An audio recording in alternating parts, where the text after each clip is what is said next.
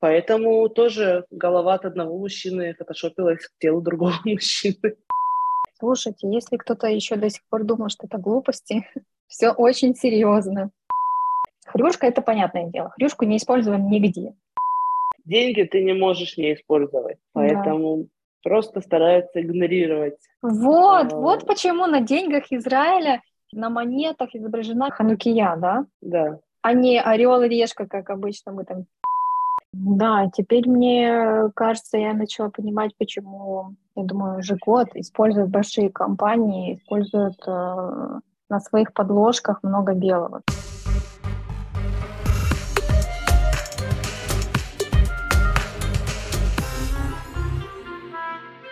Привет всем, это подкаст Алим Дизайнерс. Меня зовут Ната, я участник сообщества дизайнеров-репатриантов. В дизайне я с 2005 года, в Израиле с 2016 года. Очень давно хотела поднять тему взаимодействия религии Израиля, иудаизма и дизайна.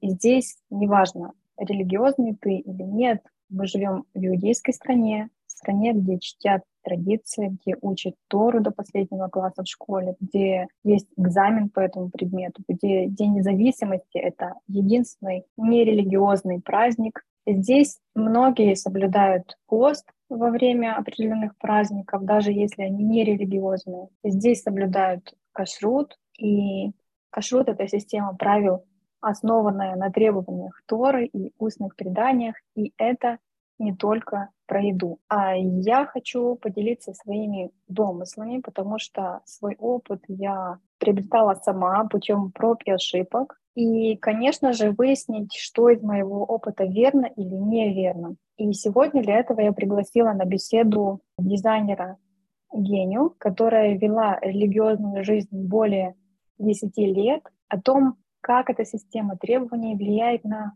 визуальный язык страны в целом. Привет, Геня. Привет. Значит, сегодня мы тебя спросим о том, э, какие есть правила использования в визуале людей, какая флора и фауна разрешена для использования в дизайне и многое другое.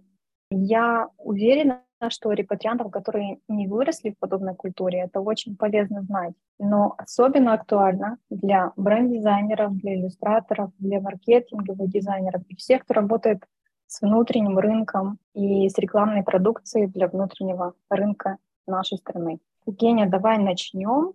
Давай ты представишься о себе, что же это были за более 10 лет, которые ты вела религиозную жизнь, откуда ты приехала и как э, ты ворвалась в дизайн.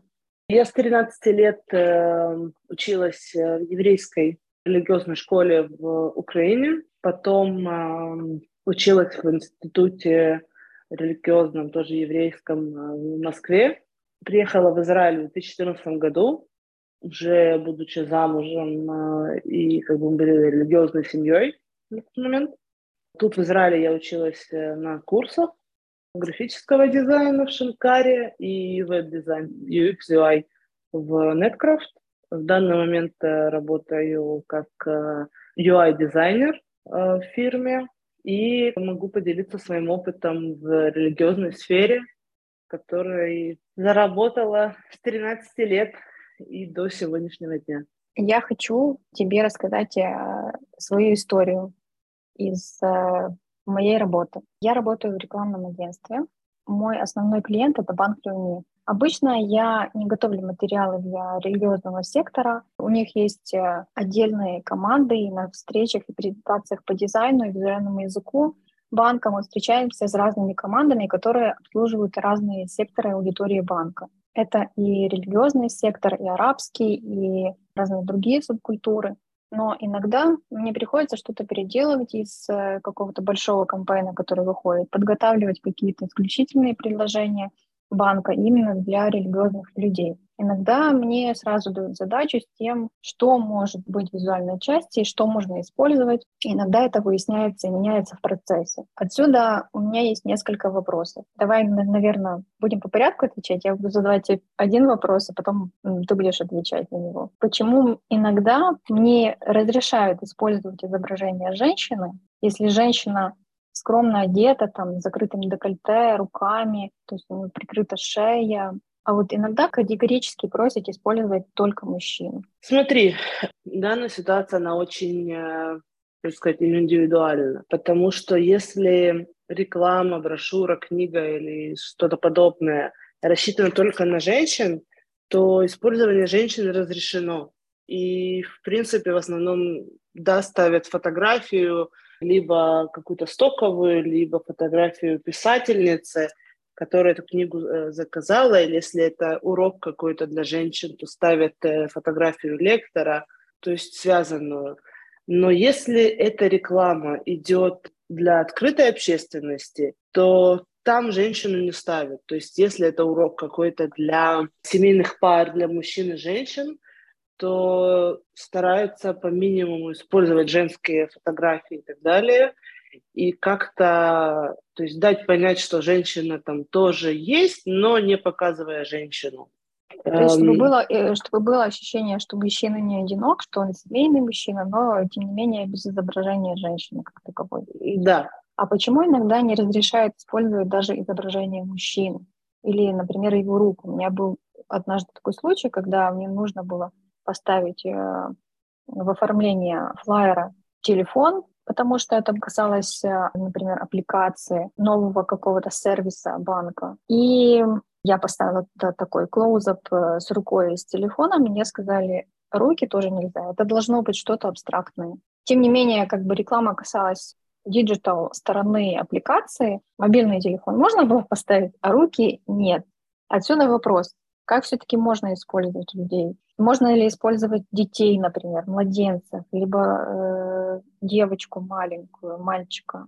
Смотри, я не знаю, честно скажу, почему тебе сказали, что руку, мужскую руку э, использовать нельзя. Это что-то их э, какие-то личные, ну, индивидуальные ситуации, частная, потому что с мужчиной, в принципе, проблем никаких нет. А может быть такое, что, например, э, я просто помню, очень четко эту картинку. Он был одет э, в джинсовые рубашки. У него были манжеты, манжет джинсовый. Возможно, да, это, это из-за одежды? Да, тогда возможно, потому что если для религиозного сектора, то это предпочтительно черные брюки, белая рубашка. Черный mm-hmm. пиджак еще может быть сверху. Но как бы, одежда должна быть э, соответствовать э, и мужчина, если использовать мужчину, то как бы он должен быть с бородой, хотя бы mm-hmm. с минимальной бородой, э, ну, естественно, кипа, какие-то такие вещи. Мальчики тоже.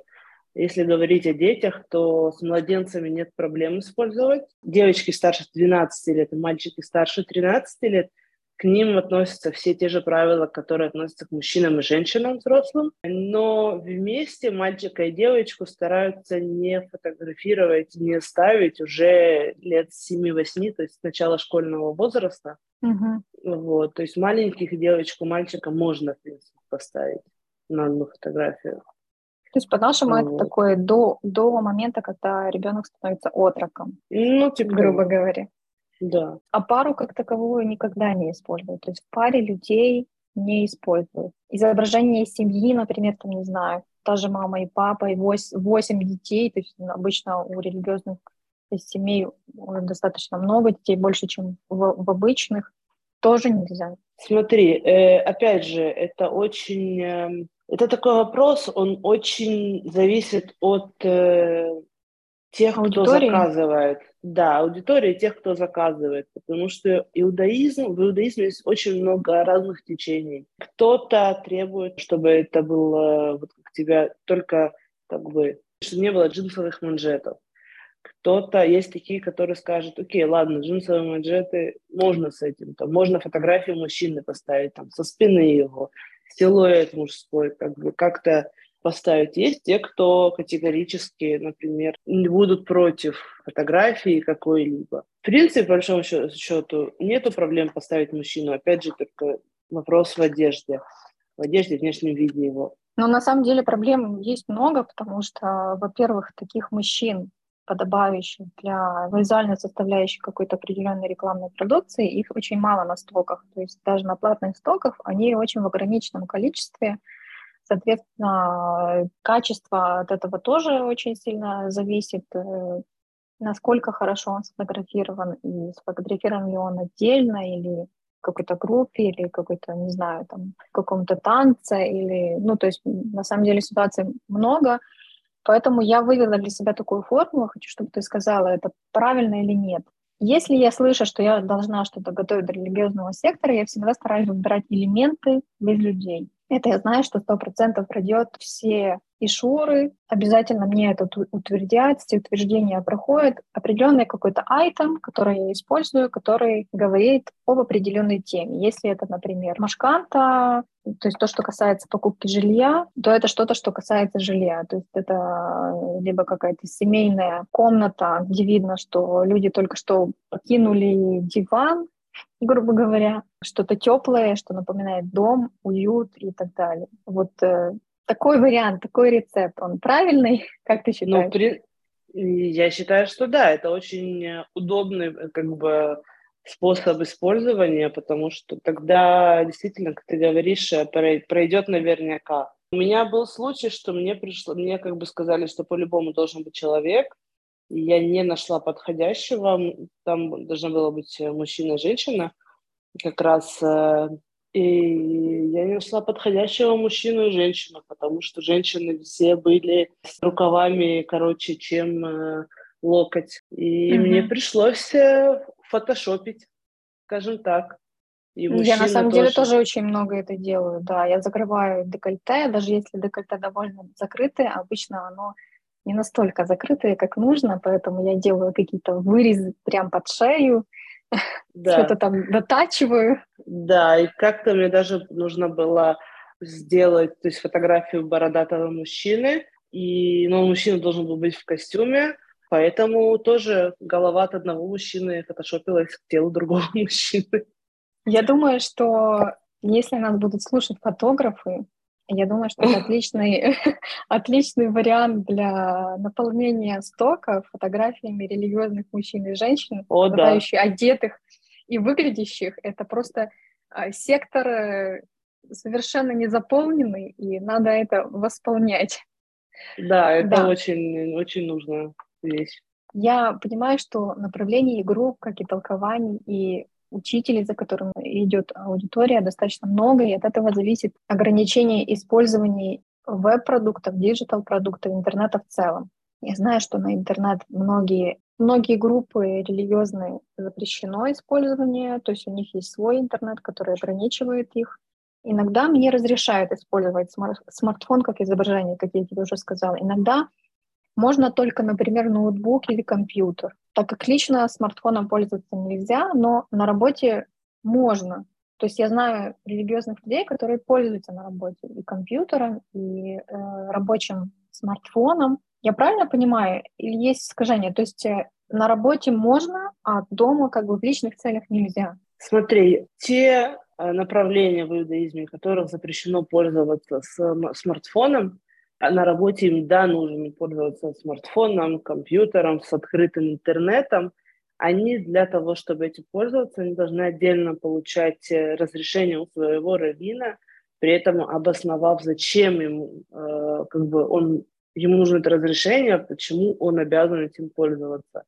Просто так взять и пользоваться они не могут. Я даже слышала случаи, когда Родители приводили ребенка в первый класс в школу, директора узнавали у родителей, у, там, у знакомых, через соседей, если в этой семье дома интернет не защищенный, если у детей доступ к компьютеру. В непосредственно в этом случае, да, у них был у детей доступ, ребенка просто не взяли в школу. Жесткая проверка не только взрослых, но и детей. Да, да, поэтому просто так смартфоном пользоваться как бы не могут, э, но если нужно по работе, то такая возможность есть, просто нужно для этого отдельно получить разрешение своего равина, который как бы, считается, что он берет на себя этот грех. Слушайте, если кто-то еще до сих пор думал, что это глупости, все очень серьезно. И к дизайну в этом случае тоже надо относиться очень серьезно. То есть я делаю такое заключение. Если разрешают использовать э, визуальной части какие-то digital-продукты, это должен быть взаимодействие человека и digital-продуктах в рабочих условиях. То есть лучше, например, не ставить человека, там, не знаю, на улице с телефоном. То есть это должна быть привязка, почему ему разрешили этим пользоваться, почему он имеет доступ к этому. Это должна быть да. какая-то рабочая ситуация, это должно быть какое-то офисное помещение, это должен быть человек с телефоном или с ноутбуком именно в рабочей обстановке, и тогда его можно изобразить так. Да. Либо с кошерным Давай. телефоном. Да, либо с кошерным телефоном, но, опять же, как бы в моей ситуации это было бы не актуально, потому что банк э, хочет знакомиться со своим сайтом, со, своим, э, со своей аппликацией, то есть взаимодействие именно должно быть смарт типа. Ну, да, я поняла. Давай тогда перейдем к животным. Еще один клиент наш, нашего рекламного агентства – это больничная касса Квалит. Как обычно, тема здоровья затрагивает разные визуальные варианты. Вот э, мы сталкивались с тем, что при дизайне определенных print э, мы такие упускаем людей, но используем какие-то фрукты, ягоды, животный мир. Но даже при этом у нас есть много ограничений. Например, использование аиста или птицы на него похожую уже точно э, не помню, как бы, но нам не утвердили. Скажи, каких представителей флоры и фауны нельзя использовать? Из э, клиента, из работы с клиентом из банка я знаю точно, что нельзя использовать хрюшку. Хрюшка — это понятное дело. Хрюшку не используем нигде. Еще да, что категорический есть? запрет.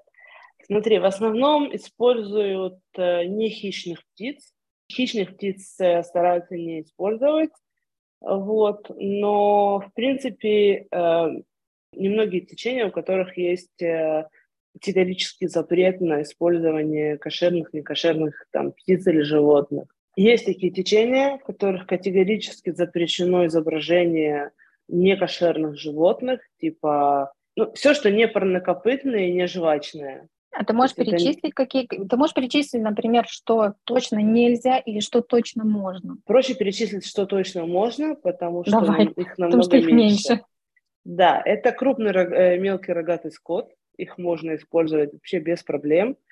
Это эм, корова, М- ты имеешь в виду? Коровы, овцы, козы, что у нас еще крупный мелкий рогатый скот, э, олени. Олени, можно. олени, да, да, олени. Оленей можно, жирафов можно, как, как бы было неудивительно, но жираф он тоже кошерный. Сейчас вот, кстати, про оленя, про оленя я теперь э, поняла, почему на идентике Почты Израиля на логотипе у них запечатлен олень рогатый. Оказывается, да. он кошерный. Да, вот. А в птицах э, хищные и не хищные птицы, вот, э, то есть всякие орлы, Хищнее, не хищнее, давай, э, тебе это понятно, мне не совсем. Давай я тебя спрошу, хищные птицы, те, которые едят мясо? Хищные птицы – это те, которые охотятся за ж, э, живностью, то есть это может быть чайка, это может быть орел, это может быть аист, который ест э, всяких э, рыбок. Э, лягушек. Э, угу. Лягушек, угу. да.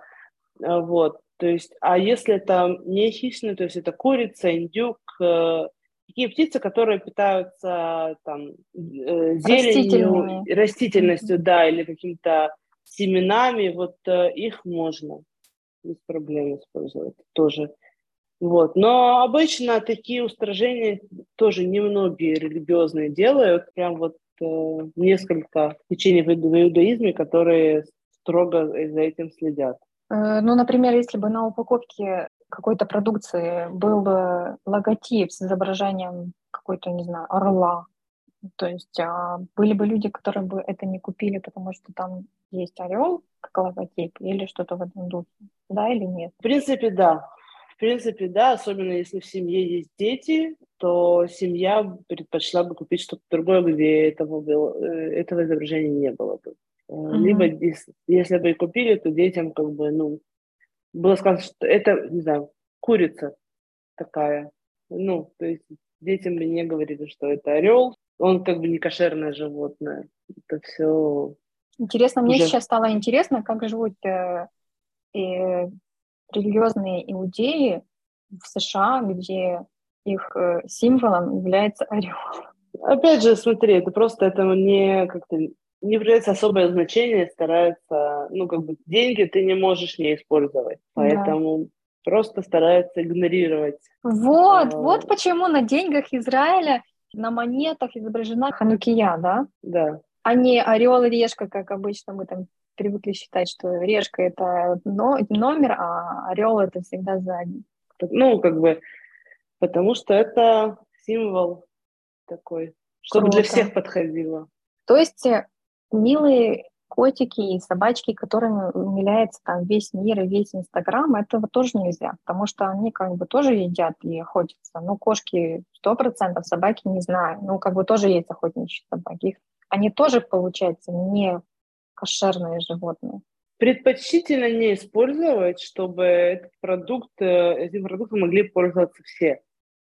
Вот, mm-hmm. то есть не было, чтобы не было там, что кто-то покупает, кто-то не, не покупает. Поэтому предпочтительно избегать. Но бывают ситуации, когда это избегать невозможно. То есть если это э, магазин для животных, ты не можешь э, избегать.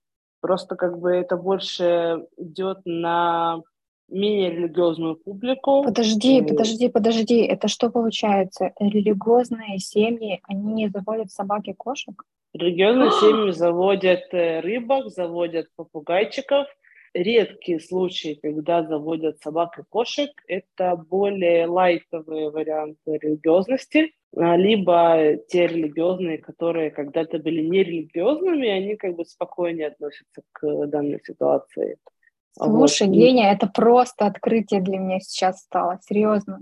Я никогда даже не задумывалась. Нет, это понятно, что я ничего не понимаю в их жизни, но это просто... То есть э, изображение, то маркетинговое изображение, которое во всем мире работает на 100%, да, а какие самые дешевые варианты, как сделать, чтобы реклама работала. Это либо секс, либо это ребенок, либо это животное, миленькие котики и песики. Обычно используют второе и третье вместе, чтобы еще более усилить этот эффект. То есть э, ребенка изображает, маленького ребенка изображает там, например, с собачкой или с котиком. И это очень мило. Это, ну, естественно, это не для всей продукции подходит, не для всех э, клиентов, но как бы во многих случаях это да работает. То есть здесь реально это, этого нельзя делать. Здесь этим проблема. А, хорошо, очень, очень хорошую штуку мы с тобой открыли. Вернее, ты не открыла, ты знала, а я не знала. Так, наконец-то мы добрались к самой проблемной части, я считаю. Это еда. Это еда, потому что даже в обычных супермаркетах, э, когда наступает Песах, закрывают многие э, прилавки, стеллажи с едой определенной, я встречаю людей, Э, семьи, например, там бабушки с внуками, которые говорят, взяли упаковку, там, например, бамбу, да, взяли эту бамбу, детки, и проверяем ее на кашрут. Она подходит для, для Песаха или не подходит.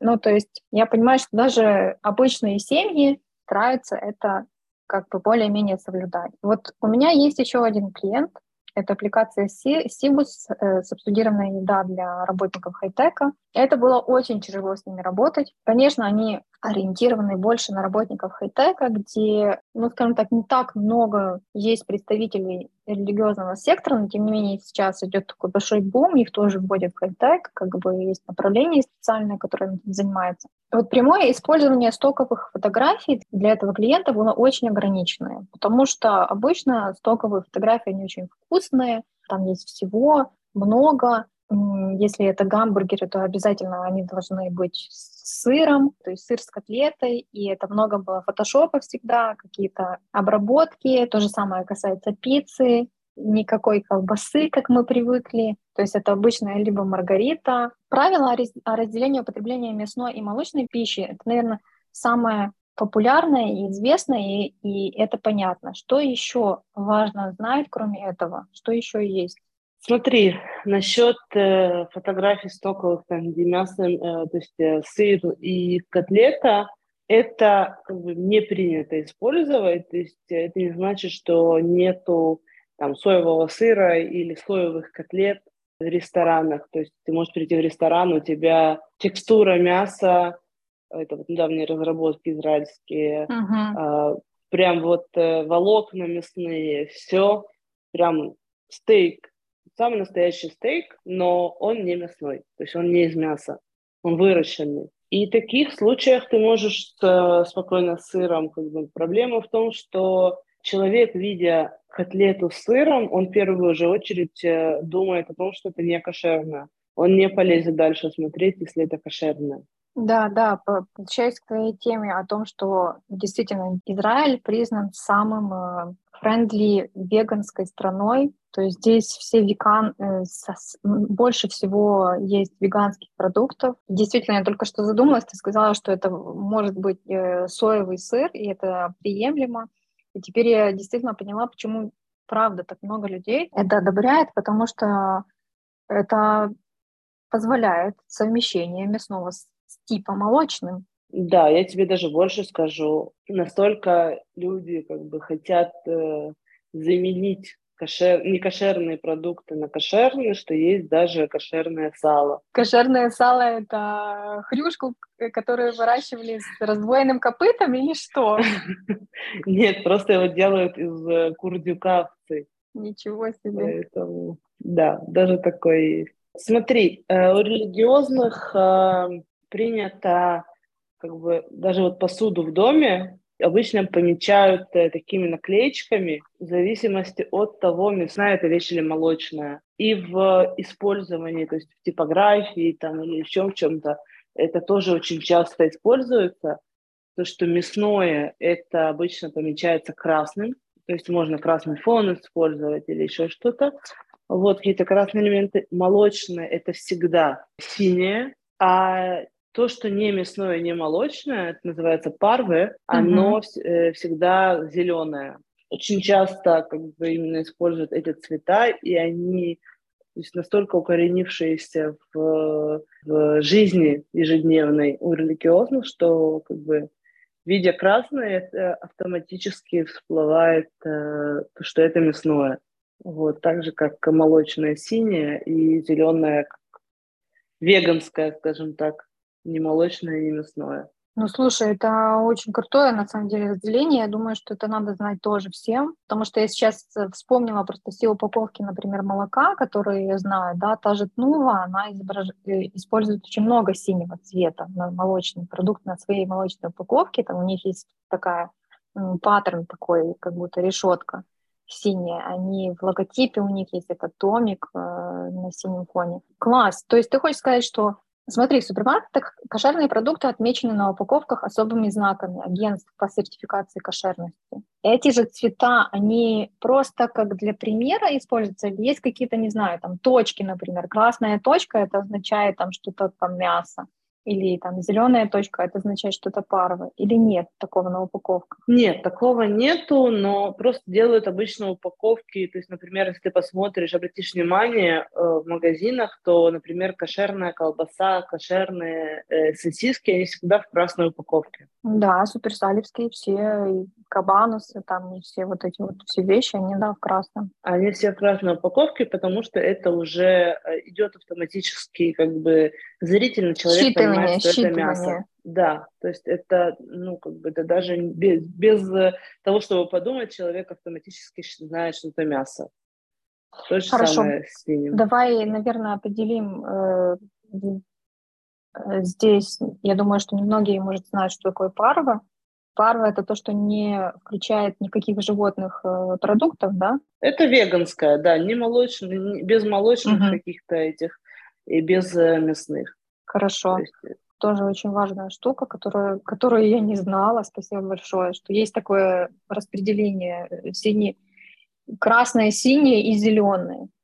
Это, ну, круто вообще. Класс. Я думаю, для тех, кто занимается упаковками, это очень важно. Вообще э, все, что связано с этим, с этим направлением. Опять же, вернемся к этим особым знакам кошерности, которые есть. Их есть много, я в этом ничего не понимаю. Есть ли такие знаки для другой печатной продукции, кроме упаковки, кроме еды? Есть ли такое, там, не знаю, на каких-то там календарях или на каких-то там листовках или на книгах? Есть ли это особенности, там, знак качества кошерности, что это можно там взять в руки, почитать или что-то в этом духе? Есть такое или нет? Смотри, я тебе скажу, что даже на туалетной бумаге бывают э, знаки кошерности. Как бы, ну, это не значит, что может там или на посуде какой-то алюминиевой формах тоже есть всегда знаки кошерности. Эти знаки, они не значат, что там э, это кошерная как бы, что это можно есть. Эти знаки, они обозначают, что данная вещь была произведена не в субботу, не в празднике. Как бы есть текст, ну, в основном все религиозные, они очень сильно следят за тем, чтобы какая-то вещь была, ну, не была произведена в шаббат.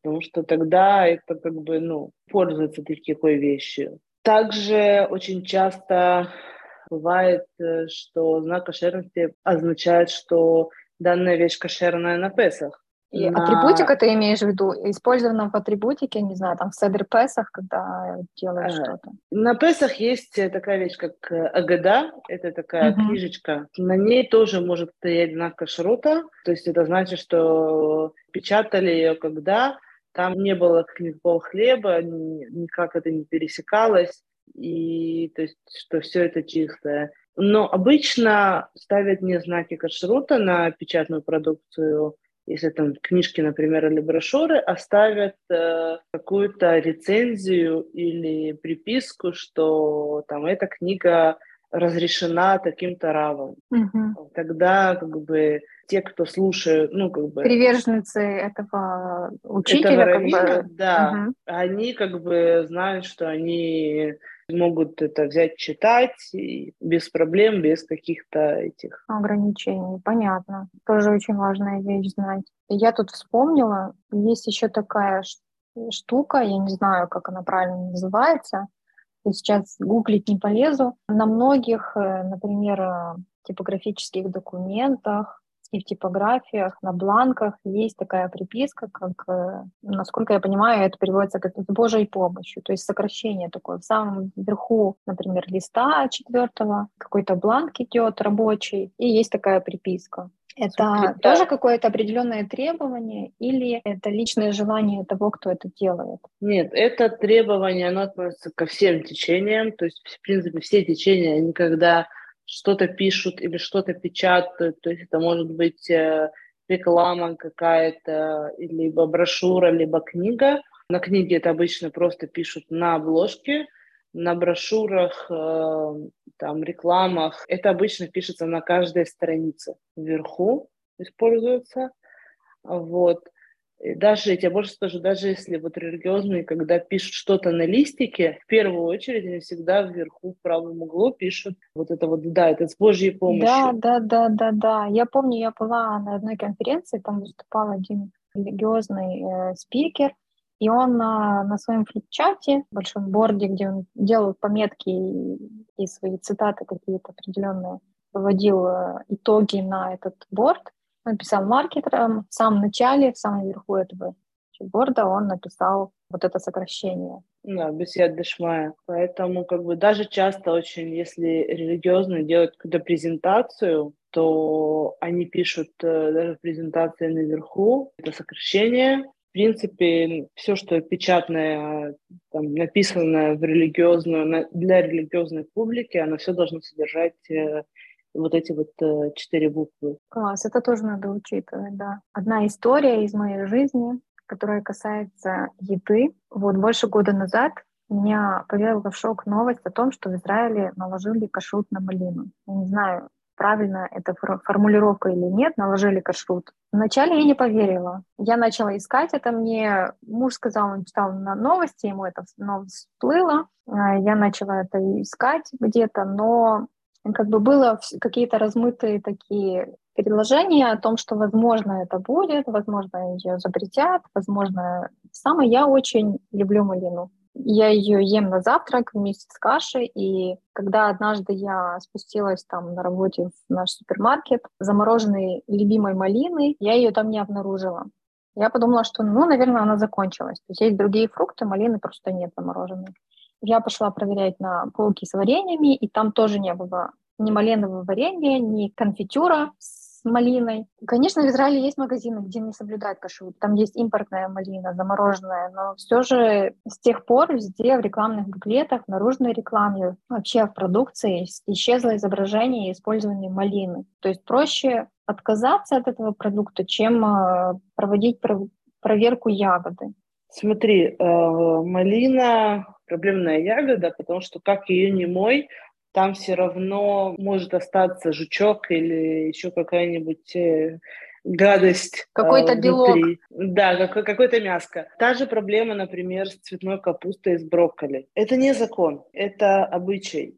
Это не все религиозные это делают, не все религиозные не едят. У каждого течения свои обычаи. Если люди считают, ну, как бы у них считается, что эта малина, это не ну, то есть невозможно ее отмыть и как-то откашировать, то они просто не покупают малину. Или там цветную капусту или брокколи. Я вижу в магазинах э, и малиновое варенье в обычных магазинах, и свежую малину, э, там на рынке или еще где-то продается.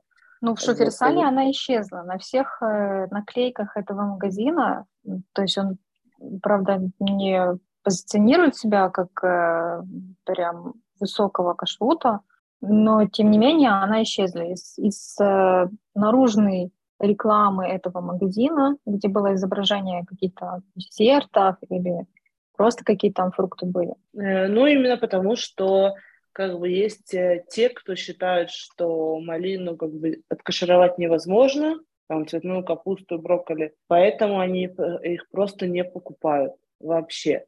Поэтому, если ты хочешь э, как бы на всю на, весь, на все религиозное общество, чтобы привлекать их, то желательно просто от этих вещей отказаться в рекламе, чтобы не было вопросов. Просто убрать, не показывать цветную капусту, брокколи, малину.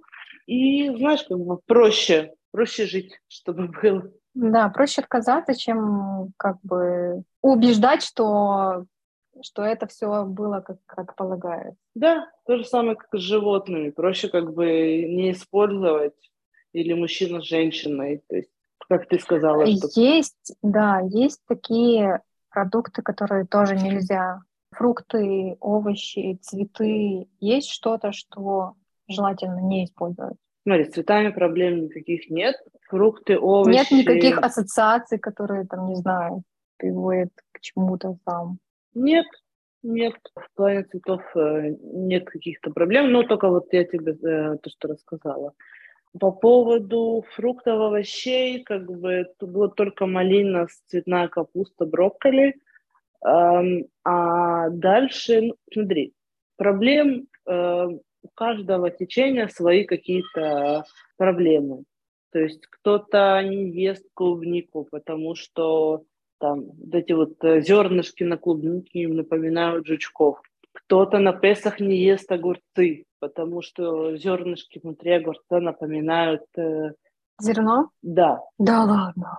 То есть это все настолько индивидуально, настолько э, как бы относится к определенному течению, что все знать невозможно. Но есть как-то, как основные, вот то, что мы сегодня обсудили, какие-то возможности на общую религиозную общественность э, ориентироваться, э, минимальные требования, скажем так. Еще чего-то такого я сейчас даже вспомнить не могу. Я единственное, что я вспомнила, что есть в Израиле такой парк Утопия. Ну, кроме красивого парка, там много роз, всяких фонтанов и так далее. Там есть еще и магазины цветочные, где можно там, приобрести или просто посмотреть много разных домашних растений. Там было растение, которое, знаешь, которое раскрывается, закрывается и поедает мух, которое на А венерина мухоловка? Наверное. И я только что ее вспомнила и подумала, ну она же как бы хищная. Это хищный цветок. Ты понимаешь, что это же цветок, никто его не будет есть. Это такое это растение. Это не... Ну, как бы изображение тоже, наверное, не... Ну да, лучше как бы не использовать. И вряд ли как бы, кто-то будет использовать изображение венериной мухоловки там, для какого-нибудь, э, для какой-то продукции. То есть если кто-то и будет использовать, то это будут э, такие э, растения, которые знают все там розы, ромашки, какие-то такие э, цветы. То есть венерину мухоловку тоже не, не все знают, что это такое за растение и что она ест. Пока не увидят. Да. Мне интересно еще несколько факторов, еще несколько вопросов по, по итогам нашей, нашего всего разговора. Мы уже подошли к концу. Есть ли еще какие-то определенные цвета, которые помогают в правильных ассоциациях, скажем так? Э, есть что-то, что перекликается с Торой, с Танахом, э, где-то что-то фигурирует, и это помогло бы глубже, скажем так, войти и использовать это в визуале, чтобы это прочитывалось хорошо. Ну, смотри, все цвета, которые, например, в нееврейском мире, в нерелигиозном мире используются, какие-то ассоциации вызывают, типа розового это девочки, голубой это мальчики, они все те же цвета работают и в религиозном мире. Красный, синий, зеленый, как я сказала, что в плане еды. Ну, например, элементарные цвета радуги, там что у нас осталось, фиолетовый, оранжевый, желтый. Нет каких-то запретов на какие-то цвета, нет каких-то, вот я сейчас тоже думаю, то есть, скажем так, радугу желательно не использовать, именно саму радугу. То есть радужные Почему? цвета, потому что э, это вызывает ассоциации с э, ЛГБТQ, поэтому... Но, но радуга – это же заключение мира Бога с человечеством. Да, но Во-первых. Того... Во-вторых, э, в радуге обычной и не столько цветов, сколько флаги ЛГБТ. Ну вот именно этот, эти цвета вот флага желательно не использовать, потому что религиозные очень категорически относятся к этому. Ну, и... это понятно. Это, это я, как... я работаю возле брака, я в курсе, где заканчиваются, где начинаются эти флаги. Это, конечно, как красная тряпка для быка. Да, да, ну, как бы это, да, это понятно. На самом деле, на самом деле, да, ограничений, э, ограничения эти заметны, даже просто проезжая, я э, каждый день на работу езжу по объездной возле брака. Я работаю в промзоне, наш э, офис стоит в промзоне между четырьмя городами, между Брайбраком, Рамадганом, Патахтиквой и Тель-Авивом. То есть он реально стоит на, на развилке. Когда я проезжаю на объездной, очень сильно видно границы этих городов, потому что плакаты и бигборды, которые там стоят, они отличаются по подаче. То есть может быть одна и та же рекламная кампания отличаться от месту к месту. И если в Тель-Авиве это полная беззапретность, в браке это будет исключительно слова, например, с логотипом если там было изображение. И, и я тебе больше скажу, в браке это обычно, скорее всего, будут э, черно-белые какие-то объявления, то есть они будут не цветные. Ну, смотри, тут в нейбрак я не заезжала, я понимаю, о чем ты говоришь. Это обычное такое черно-белое, то есть распечатанное с текстом. Нет, я говорю да. о обычных рекламных бигбордах. Там все-таки используют цвет, там все-таки используют... Вот, кстати, а почему они используют э, черно-белое? вот эти, например, от третьего формата, какую-то новостные, я так понимаю, их э, уведомления, почему они не включают туда цвет? Чтобы что? Чтобы цвет тоже не влиял на какие-то предрассудки, на какие-то... Мне кажется, больше, чтобы цвет не отвлекал, то есть э, чтобы проще было как бы более контрастные цвета черным с белым, и mm-hmm. просто чтобы это как бы, ну, цвет не отвлекал, чтобы не было картинок, чтобы все четкое по существу, скажем так, указания или новые новости какие-то, но какого-то запрета использовать цвета нет. То есть, если это более информативное, то текста достаточно и черного, нечего заморачиваться цветными да. фонами и так далее. И, конечно, вот там сейчас... еще есть разное использование типографики, там очень оно необычное. Типографика, которая используется в этих плакатах черно-белых, она такая достаточно агрессивная для меня, как мне кажется. То есть она как будто остановилась на каком-то определенном а, этапе развития типографики и не перешагнула в эту всю модерновую, кругленькую, пухленькую построение да. самых букв. Это шрифты, которые максимально похожи на тот стиль написания, которым написана сама Тора. Поэтому как бы стараются максимально использовать те шрифты, которые похожи. И есть типографии, которые, например, они именно работают с религиозным сектором, очень часто делают какие-то рекламки для религиозных или делают такие объявления, они покупают именно шрифты, которые максимально напоминают и похожи на Начертание. каллиграфию, угу. да, которая написана Тора. Я сейчас вспомнила по поводу цветов, это даже не совсем цвета, это протона. В религиозном мире стараются не использовать яркие тона. То есть это больше все, все цвета, они более мягкие, более спокойные и более пастельные.